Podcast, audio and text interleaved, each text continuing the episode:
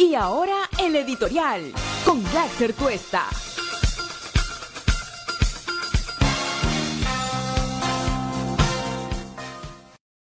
Ayer se ha conocido, y fíjense ustedes, ninguna de las cosas han sido por medios que uno puede llamar tradicionales, solamente para diferenciarlos de los que realmente están haciendo bien su trabajo, se han conocido dos noticias que son fundamentales, tan fundamentales que no aparecen reseñadas ni mencionadas siquiera con una nota saltante en los diarios el día de hoy. Voy a en detalle eh, leer más adelante qué cosa es lo que eh, han sido estas expresiones, pero solamente las quiero enunciar a esta hora eh, de la manera siguiente. Se ha pronunciado en Naciones Unidas a través de, o le ha pedido información al Estado peruano sobre graves violaciones de derechos humanos sobre los cuales han tenido información, han accedido a información y están pidiendo al Estado que responda. Ese procedimiento es habitual antes de emitir un informe más pormenorizado, pero si han logrado identificar ya que esas violaciones de derechos humanos se produjeron o tienen información en esa dirección, pues ahí no podrán hacer los malabares y los juegos artificiales que hace el premier la presidenta o algunos de sus defensores para decir que no a lo que todos vimos ha sucedido en nuestro país. La cosa es seria. Naciones Unidas expresa su preocupación y pide información al Estado peruano sobre graves violaciones a los derechos humanos. Vamos a eh, poner eh, la nota, esto fue publicado por la República también lo publicó Epicentro, por cierto. Y si abrimos la toma, por favor, Carlitos Yanculo hoy día está en la producción y también está en el switcher. Y le agradezco muchísimo por eso. Nuestro colega Lincoln Bazán está en unas merecidas vacaciones por estos días. Eh, describen toda la situación que han podido documentar desde Naciones Unidas y afirman lo siguiente. En ese contexto, es decir, después de haber dado detalles de cómo caracterizan la situación, quisiéramos señalar a la atención urgente del gobierno de su excelencia la información que hemos recibido en relación con el alegado uso excesivo de la fuerza, provocando un elevado número de muertes ilícitas, la supuesta utilización abusiva de los tipos penales de terrorismo en contra de las personas manifestantes y disidentes, detenciones supuestamente arbitrarias, un caso de desaparición forzada, estigmatización y violencia al debido proceso en contra de personas manifestantes durante la protesta que han tenido lugar a partir del 7 de diciembre de 2002.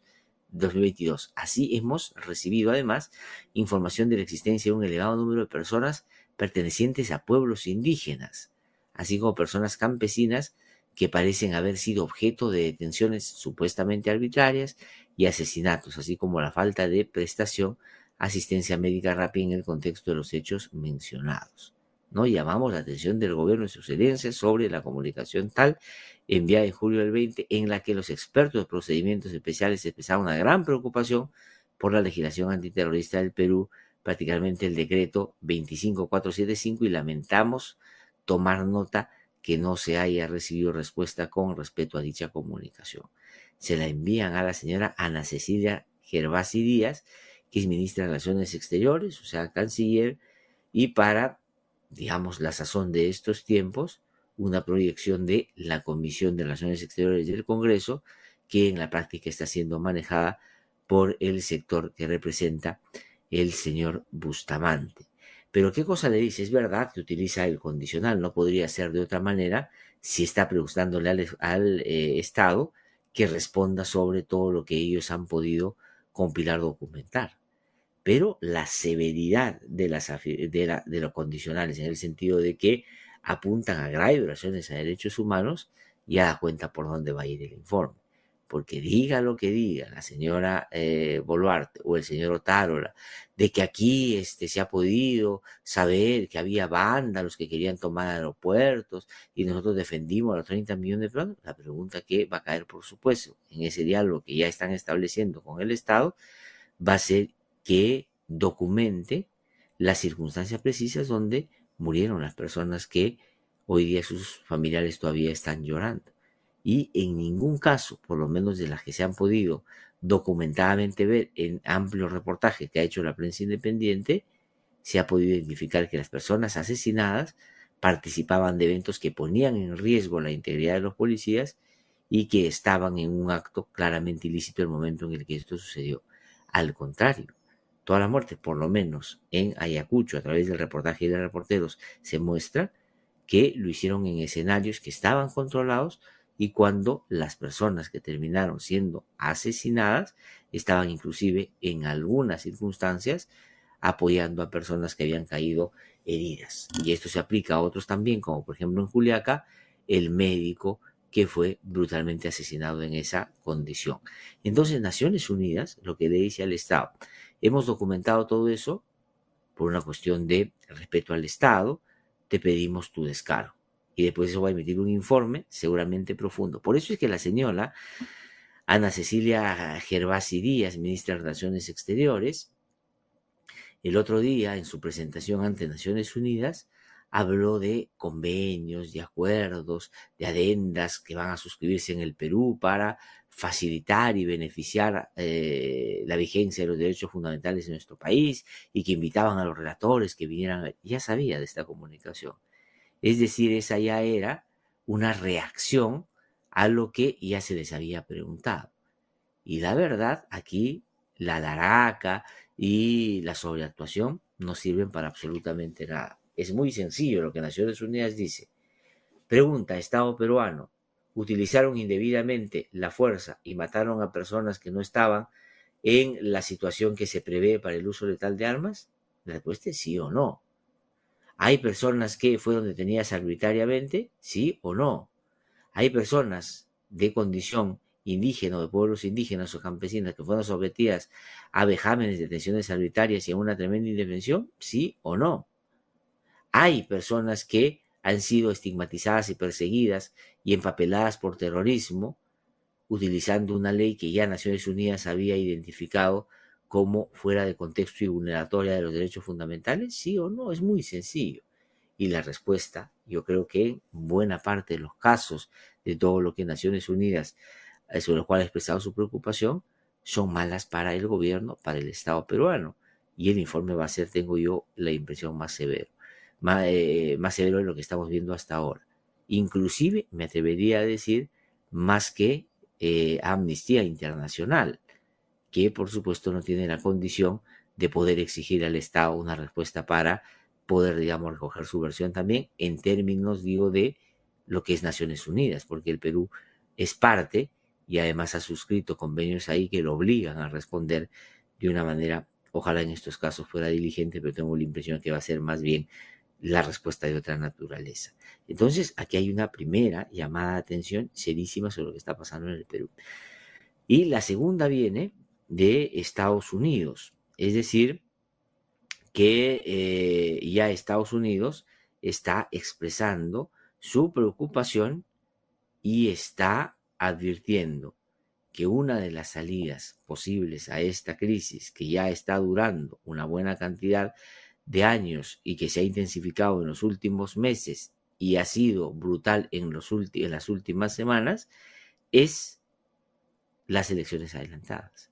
Es decir, Estados Unidos, por más que la todavía eh, embajadora por estos días, que ya fue reemplazada, pero su reemplazo no llega, ha estado jugando un poco al pecho frío frente a ya 60 muertos, pues ayer el subsecretario del Departamento de Estado de América Latina, Brian Nichols, ha dicho lo siguiente.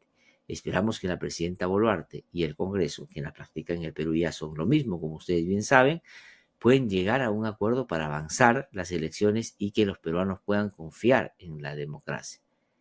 ¿Qué cosa es lo que en términos concretos dice? Déjense de cosas, dejen de mentir a la gente y adelante elecciones porque ustedes son el problema.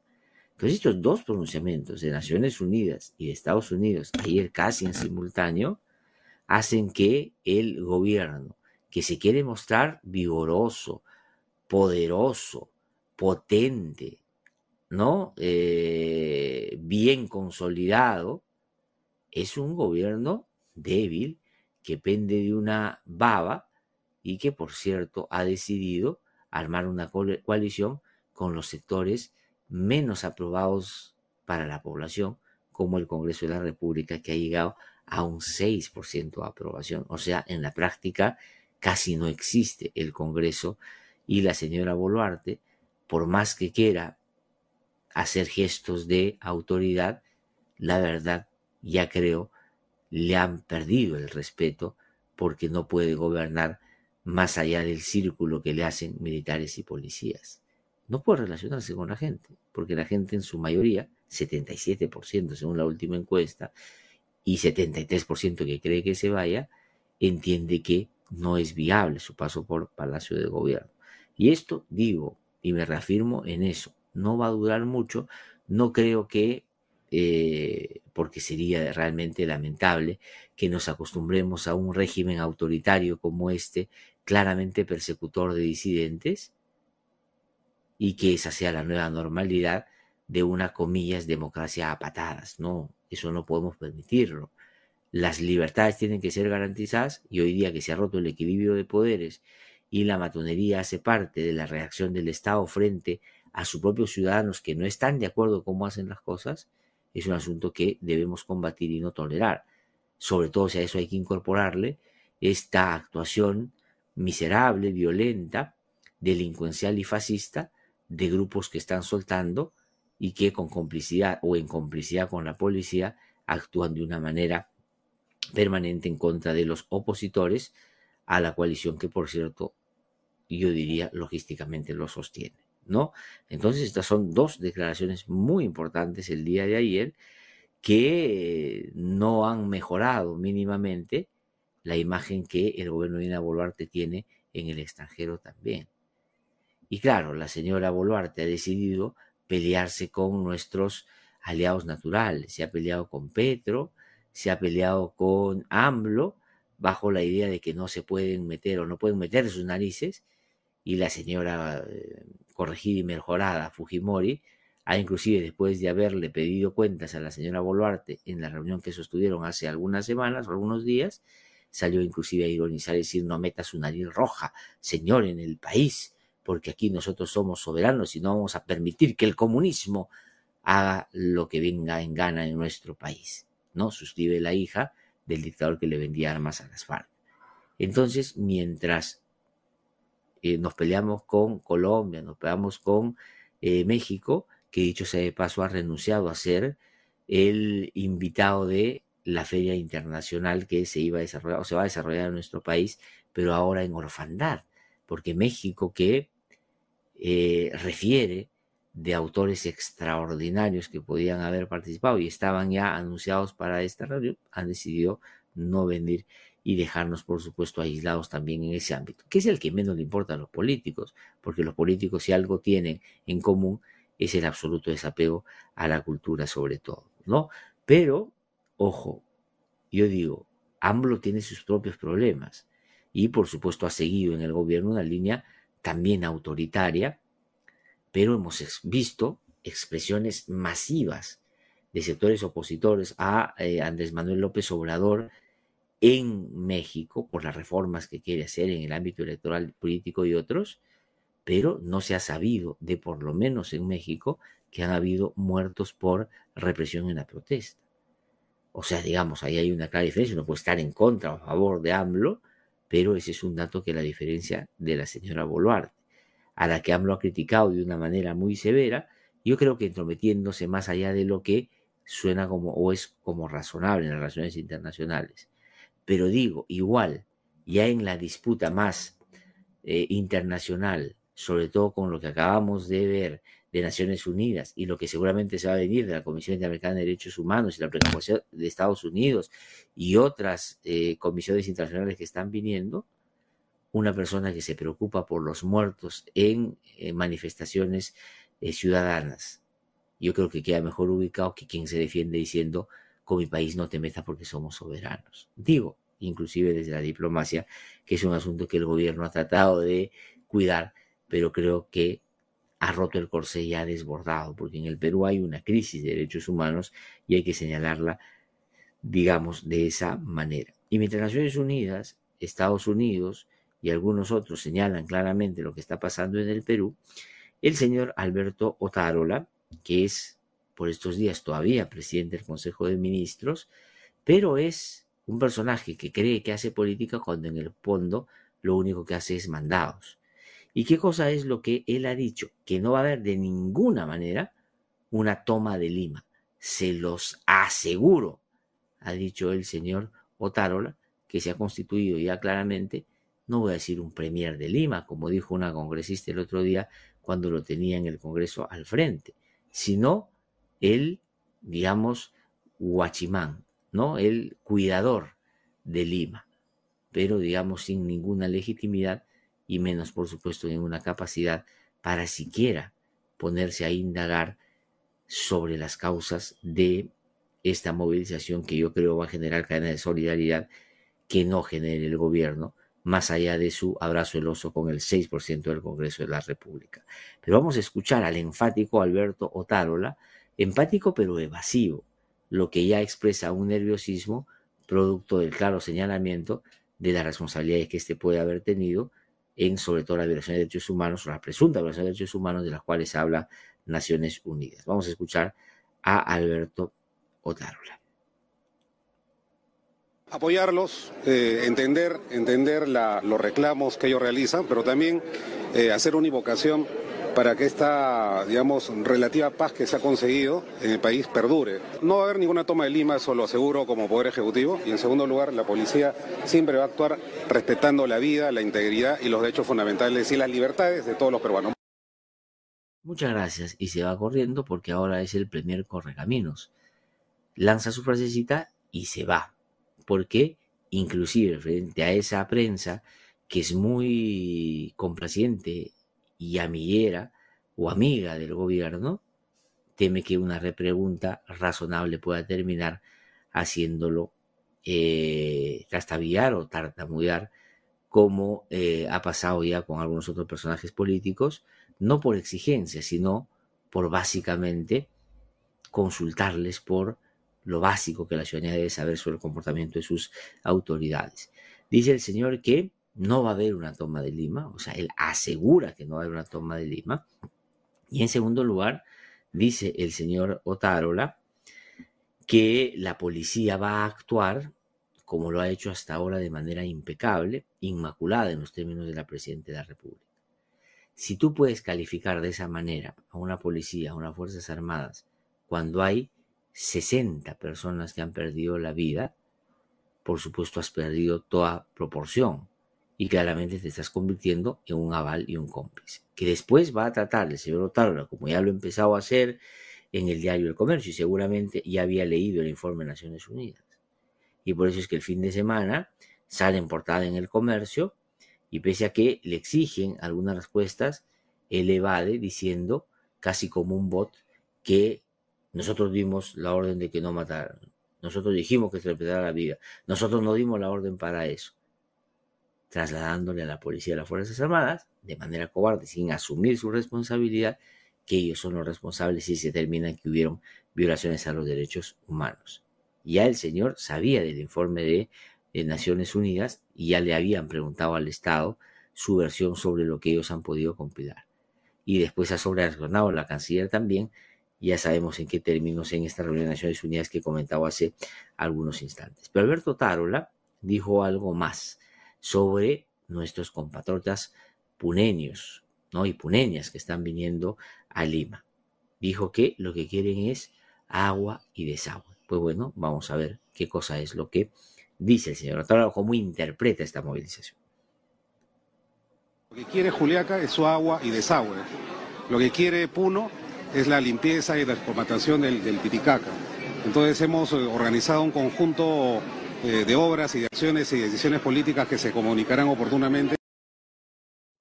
Pero por supuesto que eh, los julaqueños y eh, quieren agua y desagüe, por supuesto, ¿no?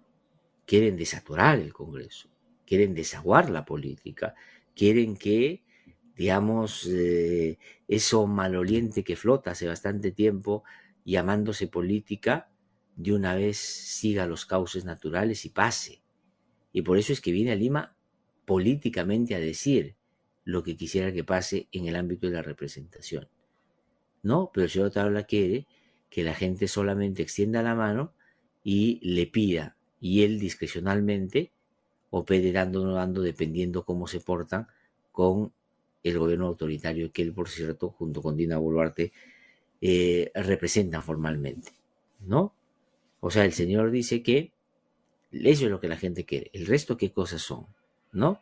Son desadaptados que quieren desestabilizar, fortaleciendo el argumento de la señora Presidenta de la República, que ha expresado su, comillas, incomprensión por la movilización, porque ella se siente una persona, siendo la primera mujer del Perú, presidenta, que está haciendo cosas por los nadies.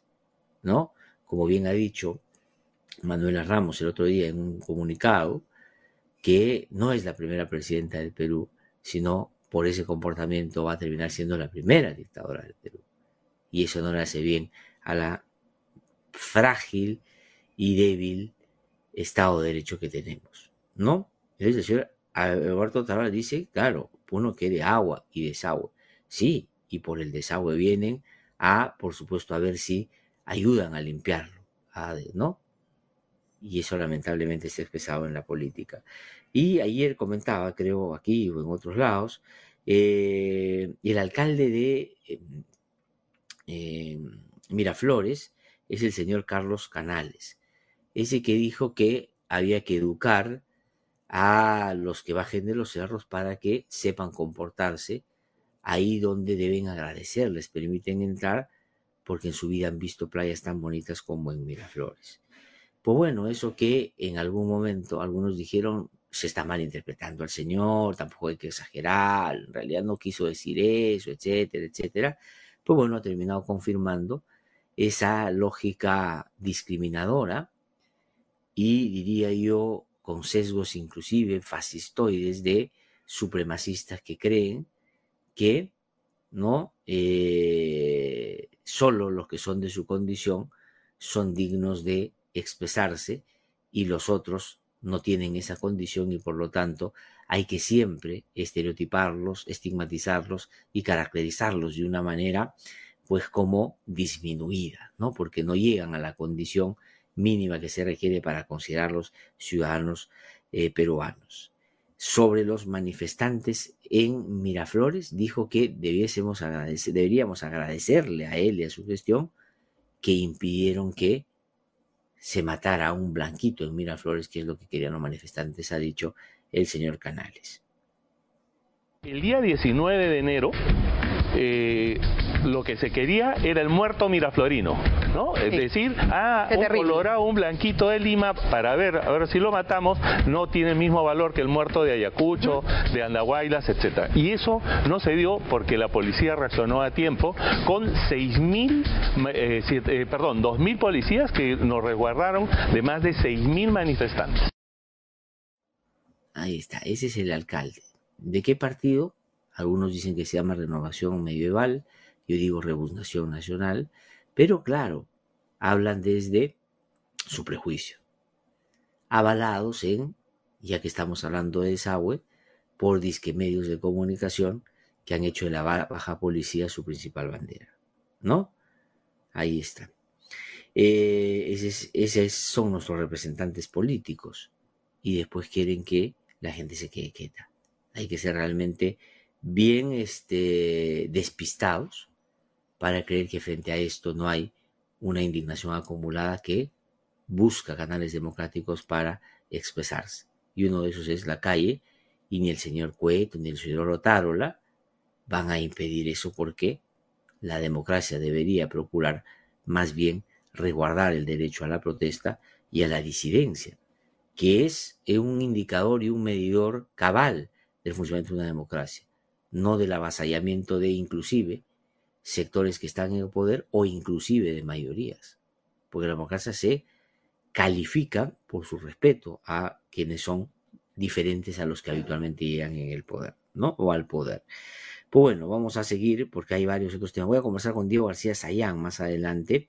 Él ha sido presidente de la Corte Interamericana de Derechos Humanos, relator de Naciones Unidas para los temas de independencia judicial, fiscal y de abogados y va a ser bien interesante recoger su opinión ante eh, sobre todos estos temas que esta mañana estamos de alguna manera básicamente enlistando. ¿no? ¿Qué más ha pasado de estos, digamos, estas últimas horas, ¿no? Dina Boluarte, la presidenta de la República, se ha resistido a ir al Ministerio Público a declarar. O sea, le ha importado muy poco colaborar con la justicia. Más allá de que Alberto Tarola ha dicho que Dina Boluarte ha expresado su máxima interés por colaborar, en la práctica no lo ha hecho. Vamos a escuchar primero al señor Otárola, ¿no? Y después vamos a eh, referir el comportamiento de la señora Boluarte eh, en medio de una situación que es muy complicada para ella y tengo yo la impresión, como ya le han hecho notar algunos otros especialistas en derecho penal, no está siendo bien asesorada o sencillamente no está haciendo caso a sus asesores. Vamos a escuchar qué dijo Otarola al respecto. La presidenta Boluarte ha manifestado la más amplia colaboración con la Fiscalía de la Nación para el esclarecimiento de los hechos. Podría dar las declaraciones en Palacio de Gobierno como corresponde o de manera virtual. Simplemente se trata de eso. Bueno, aquí el señor, que por cierto ya inclusive la mayordomía le está quedando, diría yo, bastante grande, dice que la señora Boluarte puede declarar donde a ella le apetezca. Y es verdad, porque esa es una licencia que tiene ella por el cargo que por estos días ostenta. Es verdad. Pero, pero, con una actitud similar o inclusive menos intensa que la que tiene la señora Boluarte, es decir, de no querer colaborar, a Pedro Castillo lo sacaban en portadas y lo, digamos, señalaban de una manera, pues, fulminante. Ciudadina Boluarte no le da la gana y va a ver cuándo se le acomoda recibir inclusive virtualmente al Ministerio Público y la señora Patricia Benavides se lo va a aceptar. Por supuesto, le tiene que devolver la lisonja y el elogio en el inicio del año fiscal, cuando la señora Boluarte dijo que era una mujer, le dijo a Patricia Benavides, una mujer eh, ejemplar y que hay que saludar y reconocer el gran papel que cumplió para preservar la democracia. Y la señora Patricia Benavides, por supuesto, quedó muy agradecida y ahora con su comportamiento le está devolviendo la lisonja. Es decir, está siendo demasiado permisible, cosa que no sucedió con el señor Pedro Castillo, que por supuesto le hicieron notar temprano a la señora eh, Benavides cuando llegó a ser fiscal de la nación o cuando se estaba voceando esa posibilidad, que ahí tenía que apuntar y disparar todo lo que tuviera a su alcance. Y de verdad que lo hizo y nosotros saludamos acá que le, pusiera atención a Castillo, pero resulta que la atención a Castillo significaba inevitablemente la desatención a otros pillos, y esos pillos hoy día son parte de la coalición de gobierno a los que la señora Boluarte no mira con, digamos, eh, ojos persecutores, sino más bien con ojos de algarabía, ¿no?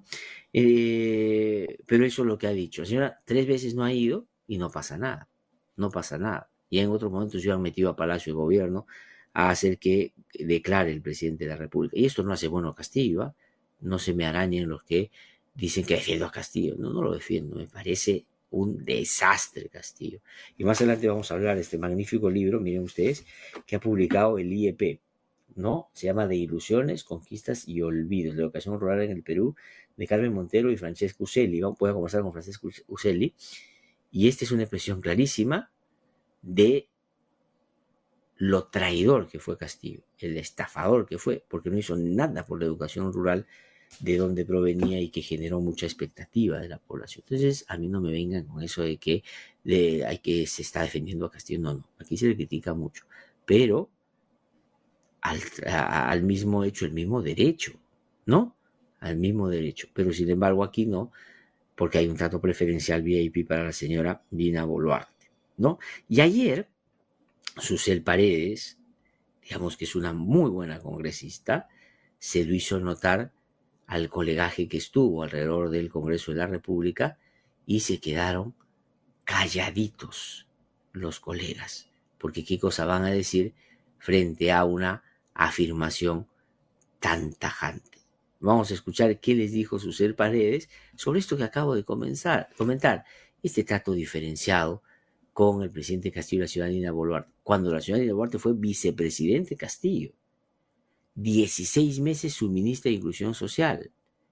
Dijo públicamente que se iba si sacaban a Castillo y dijo respaldar al presidente a quien le tenía lealtad y no levantó la voz en ningún momento de manera seria para parar la corrupción que ya en Castillo se notaba, diría yo, a ciertos niveles de distancia. Pero vamos a escuchar y ver, porque es magnífico esto, lo que Susel Paredes ayer dijo con mucha razón. Ustedes, la prensa, cuando Castillo no iba a la fiscalía, lo hicieron trizas, ¿no? Yape, un poquito de proporcionalidad. Ella señalaba obviamente que es más que todo por un tema de seguridad en medio y de Castillo también, ¿se acuerdan cuando ustedes hicieron pedazos a Castillo porque fue a la fiscalía con policía? Ya pues, ¿por qué no la critican también? Gracias. Los dejó calladitos. ¿no? Calladitos. Porque los colegas que cubren el día a día, que no necesariamente son los que manejan la línea editorial de los medios, y están sometidos a dinámicas internas a veces donde las condiciones son muy precarias, no laborales, no son necesariamente los responsables del comportamiento de los medios. Pero claro, tienen que cumplir ese rol, habida cuenta eso es lo que disponen sus directores o sus jefes. Y la prensa es en este ejemplo clarísimo una vergüenza. Es una vergüenza. Si uno revisa hoy día los titulares, y otra vez empezaron casi la ronda, a jugar la ronda, otra vez la piñata ya está colgada. El Ministerio Público ha pedido prisión preventiva para Pedro Castillo, General Alvarado, Juan Silva, por casos de corrupción que se produjeron en su gobierno. Y por supuesto que los casos se produjeron y creo yo que están todos estos personajes vinculados a aquello. Pero frente a la poca, digamos, legitimidad que ha cosechado la política en estos días, al contrario, más bien frente a la evidencia de que ya nadie los quiere porque con 6% no existes, entonces, Baywatch les han tirado el salvavidas y ahora otra vez le ponen la piñata en medio de la fiesta. Todo el mundo va a empezar a golpear. Ya los medios de comunicación hoy día, en sus portadas, irá preso por corrupción, 36 meses de prisión preventiva, lo habíamos dicho, ya venía, etcétera, etcétera. Y están esperando a Toledo para que vayan intercalando eh, a los dos cholos para darles duro por corruptos. Mientras los otros sencillamente la pasan re bien porque nadie está mirándolos ni siquiera de reojo. Y eso es un juego de la prensa. Y el fin de semana estaban calentando motores. La casa de Zarrateo dice que van a encontrar ahí, mostrarán algo pues significativo en términos legales, probatorios, indiciales. No, la casa, recorrido a la casa. Gran novedad de la prensa en nuestro país. Y sobre el medio palo de Avanza País, nada, ¿no? Nada. Y un ratito vamos a comentar, o vamos a incorporarlo ahorita, Carlitos, ¿no? Vamos a incorporarlo ahorita. El medio millón de Avanza País. Y aquí es, digamos, Dongo le dio a Dongo le dio a Bernabé, y así se van tirando la pelota. Nadie sabe, ¿no? Ayer alguien decía en las redes sociales que en el, comillas, partido Avanza País, se tiran medio millón de soles de fondos estatales que la OMPE le da a este partido para que fortalezca sus capacidades eh, institucionales, crean una empresa fantasma, le trasladan esta plata para robársela, porque, digamos, el vendedor de zapatillas que era dueño de la empresa, no creo que esté en la posibilidad de capacitar, aunque para la, la política que tenemos y para el déficit que esto expresa, sí podría perfectamente capacitarlos en algo. Pero sabemos perfectamente que esa fue una movida ilegal para llevarse la plata a bolsillos que habrá que identificar cuáles son, ¿no? Y la señora Tudela, tan defensora y luchadora contra la corrupción, el señor Chistriz, tan, digamos, preocupado por la, este, para luchar contra la indecencia, entonces juegan a la lavada de manos. Y yo no sé nada, no sabía nada, cuando estuvo con la presidenta Boluarte, acompañado del secretario general de su partido, que es el principal responsable de que esto haya sucedido, por cierto, ¿no? En términos formales por lo menos. Y entonces no pasa nada. Igual que en el Congreso de la República. William Zapata, ¿no? Dice, yo no sé nada de los menús, eso lo hace la parte administrativa. Y la parte administrativa dice, nosotros no sabemos nada. Entonces nadie sabe nada. Y así se van trasladando, por supuesto, las responsabilidades. El señor la dice, oye, pero han matado 60. Sí, pero nosotros no sabemos qué ha pasado. En todo caso, si algo pasó, pregúntenle a los militares y policías. Y así se van tirando la pelota los unos con los otros, protegiéndose, porque esa es la consigna que está a la base de eso, por cierto. Y hablando de organizaciones presuntamente criminales disfrazadas de partidos, eso es lo que va a terminar si es que no hay un alegato de defensa que sea consistente, siendo Avanza País, pues comparte, parecería, ese mismo comportamiento con otras agrupaciones, por ejemplo, Fuerza Popular. Ayer se ha conocido que el partido de la señora Keiko Fujimori, ¿no? Eh, a través del Foco, saludo el trabajo de los colegas del Foco, han publicado lo siguiente. Fuerza Popular usa el financiamiento de la OMPE, o sea, así como Avanza País el medio millón para llevárselo a un destino que habrá que conocer dentro de poco, porque esa plata tiene que estar en algún lado.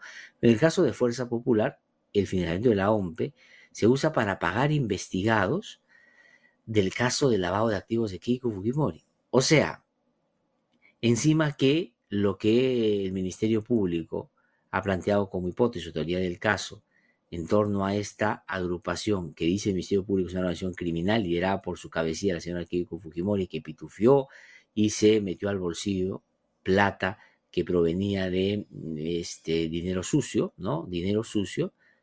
Y hay varios co-investigados con la señora Keiko Fujimori. Pues resulta que nosotros, a través de la OMPE, o sea, el Estado, le están pagando al señor Pierre Figari, a la señora Carmena Paucará y a Diana Tarazona sueldos de 10 mil soles mensuales. O sea, encima que ellos nos tienen que dar explicaciones por los presuntos delitos que han cometido, nosotros le estamos pagando 10 mil soles para que ellos estén tranquilitos y aliviados en sus problemas económicos. Gracias a Fuerza Popular. Por eso es que no quieren dejar la política. La política no solamente es por el sueldo en el Congreso, sino porque les permite tener estos financiamientos que después no rinden o rinden falsamente y se por supuesto, siguen privilegiando de una manera incontenible.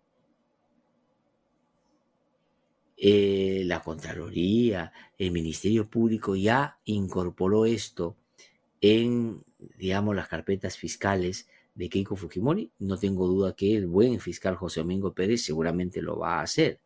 Pero si por la fiscal de la Nación fuera, no hace absolutamente nada, como no va a hacer nada con Avanza País, por cierto porque si es que ella se pusiera a actuar con Dina Boluarte como actuó con el señor Pedro Castillo, le quitan el premio que le dieron de la mujer del año. Y ella, por supuesto, no puede, sin ese respaldo político, existir. ¿No? Entonces, esto es lo que está pasando en la política. Y por eso es que cuando el señor Otárola, creyendo que eh, descalifica la marcha porque dice que es política cuando la gente lo que quiere es agua y desagüe. No, el desagüe y la política se entienden. Y en armonía. Por eso es que la movilización ciudadana lo que viene es a romper con eso y decir que no puede ser que desde la cloaca se siga manejando el país. Y eso es bueno para el país y hay que, creo yo, no solo entenderlo, sino también hay que, por cierto, alentarlo. ¿no? Entonces la señora Boluarte no colabora y los partidos políticos que la sostienen hoy día están en una dinámica de eh, tirarse la plata del Estado para favorecer a sus propios colaboradores. Mientras el Ministerio Público no dice nada y la Contraloría, por cierto, se ha convertido casi en la columna de Carlín o de Eduardo en Eduardo Decidios. ¿Quieren ustedes escuchar al señor eh, ¿no? ¿cómo se llama? Nelson Schack se llama, ¿no? El Contralor General de la República.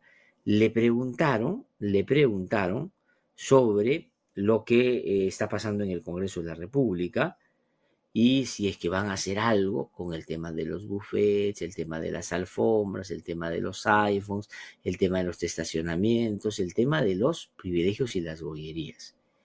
Y el señor Contralor General de la República dijo lo siguiente, vamos a escucharlo. El la próxima semana se inicia un gran mega operativo de control. Vamos a movilizar, como decía, a más de 1.300 auditores y vamos a intervenir prácticamente todas las entidades del gobierno nacional. Eh, otro gran mega operativo que vamos a desarrollar es el tema de las consultorías. Hay más de 3.000 millones de soles que se gastan en el Estado peruano anualmente. Bueno, haciéndole eco a un ministro de Educación que por supuesto es el operador fuyaprista que han puesto ahí para manejar los intereses de determinados sectores, entre ellos, por cierto, de las universidades estafadoras. No en términos prácticos. Es un entusiasta defensor de la contrarreforma educativa en el ámbito superior, en el régimen señora Boluarte, eh, digamos, como canje por el apoyo político que le dan a su precario régimen. Como ahora ha entregado las gobernaciones y las prefecturas a Alianza para el Progreso. Es decir, una repartija absoluta, ¿no? Le dan los ministerios a determinados sectores, le dan las prefecturas a otros, con la única finalidad de que sean su soporte político, que la mantengan hasta el 2026, que no sean muy críticos con ella y que la salven por lo menos en ese tiempo de lo que la justicia va a hacer cuando se profundicen las investigaciones sobre graves violaciones de derechos humanos que se han producido en nuestro país a propósito de la represión desmedida de la policía y los militares en torno a un conflicto que ellos generaron. El gobierno de Dina Boluarte designa 11 subprefectos militantes de APP. Otros dos subprefectos que fueron designados son invitados de Alianza para el Progreso. Previamente Dina Boluarte se reunió con César Acuña en dos oportunidades. Y aquí no hay repartija. Y los medios no señalan eso. Ahora el señor Acuña y su partido son virtuosos, son los que pueden dotar cuadros importantes para que el Estado pueda manejarse debidamente.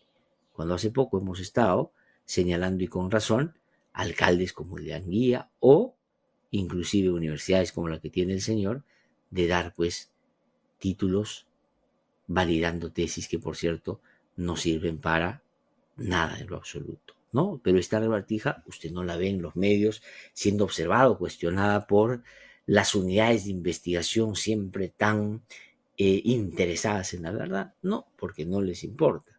Ahora otra vez el retorno va a ser a los temitas que los ayuden a ellos a salir de escena, por cierto. Y el señor Contralor General de la República dice, no dice nada sobre dice que la próxima semana van a armar los equipos para que vean qué hace. O sea, la próxima semana dije se va a pasar la próxima semana, ¿no? O sea, mm, sigan escondiendo las evidencias que ya nosotros vamos cuando todo esté consumado. Dicho sea de paso, hoy ya lo conversábamos con Carito Yancul más temprano, productor, excelente productor de este programa, y él me hacía notar algo que es muy importante.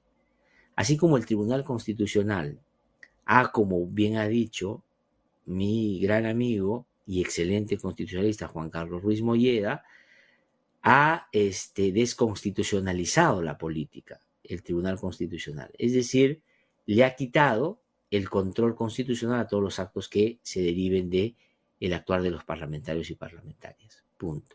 ¿No? Pero ya tienen otra excepción a la regla. En el Perú, todas las instituciones públicas tienen oficinas de control interno adscritas a la Contraloría General de la República. Menos una, adivinen cuál es, el Congreso. Y esa fue una concesión cuando eligieron al señor Schack, que no protestó nunca por eso. Por eso es que tampoco puede hacer nada.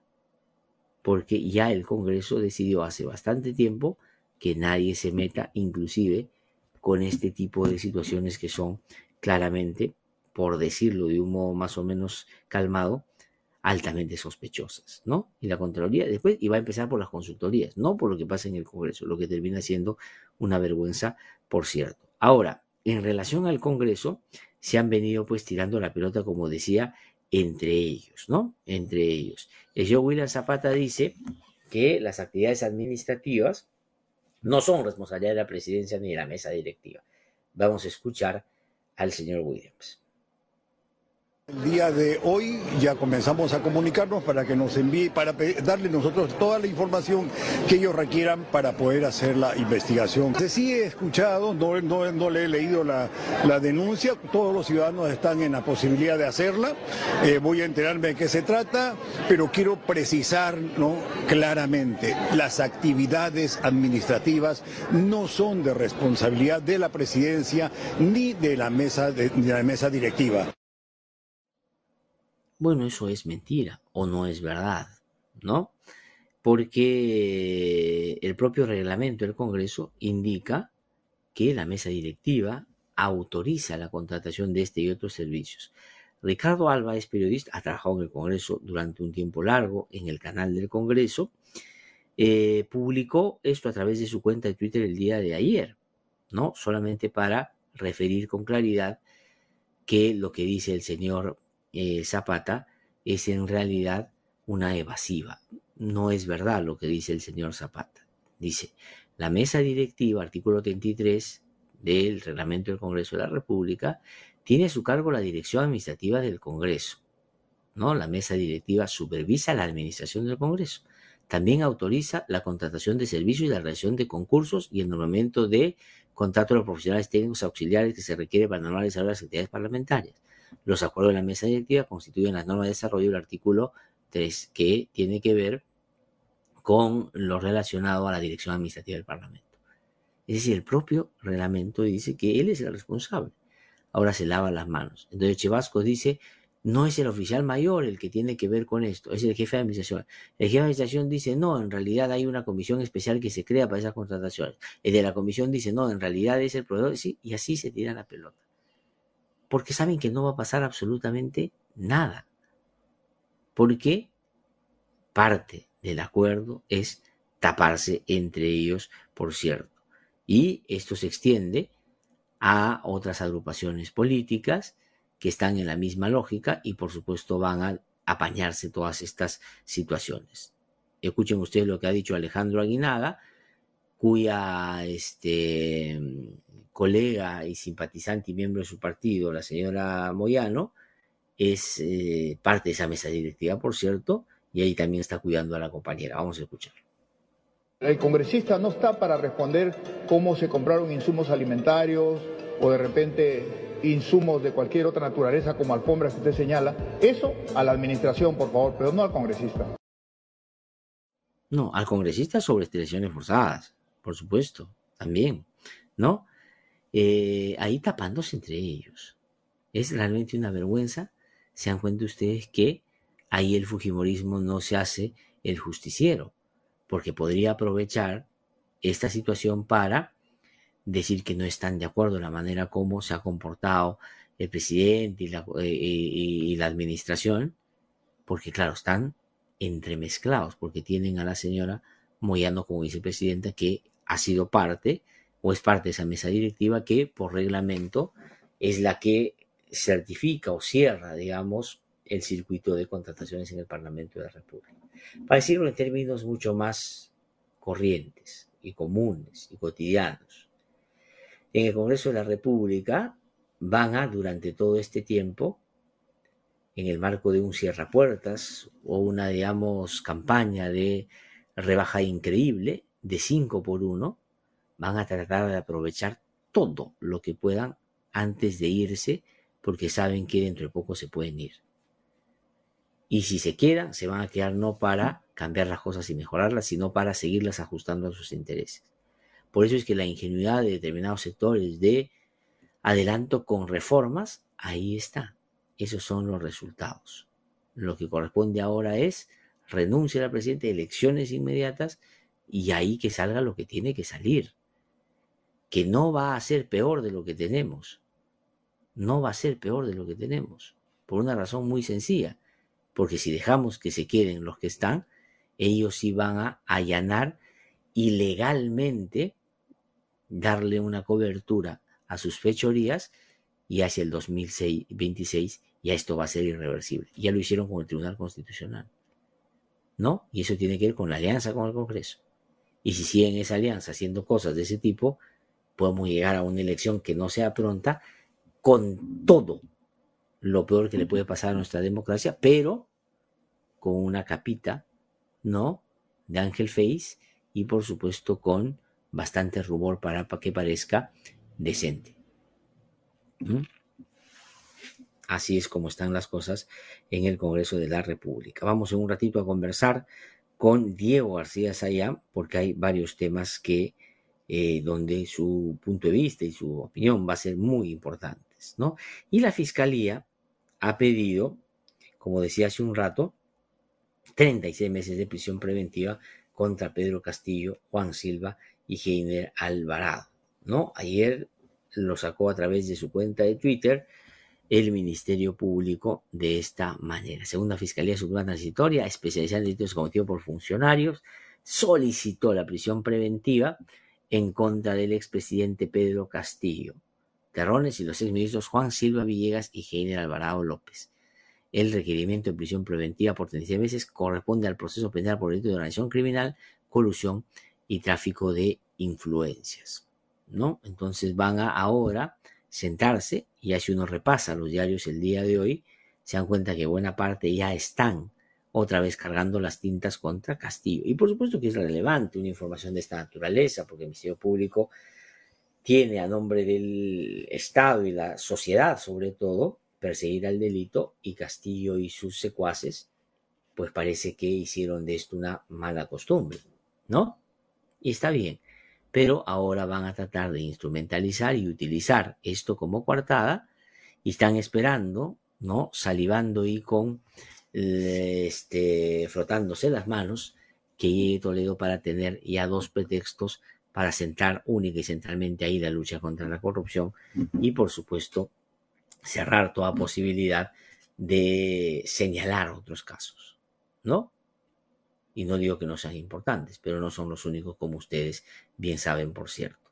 Vamos a ir a una pausa, voy a regresar en un instante, estamos aquí en No hay derecho, y cuando vuelva voy a conversar con Diego García Sayán, que ha sido, miren ustedes, y por eso es que en esa múltiple condición mucho tiene que decir sobre lo que está pasando, ha sido ministro de Justicia, ha sido canciller, ha sido presidente de la Corte Interamericana de Derechos Humanos, ha sido eh, relator de Naciones Unidas para los temas de independencia judicial y fiscal y por supuesto una persona muy reconocida en el ámbito de los derechos humanos a nivel internacional. Vengo con él después de la pausa.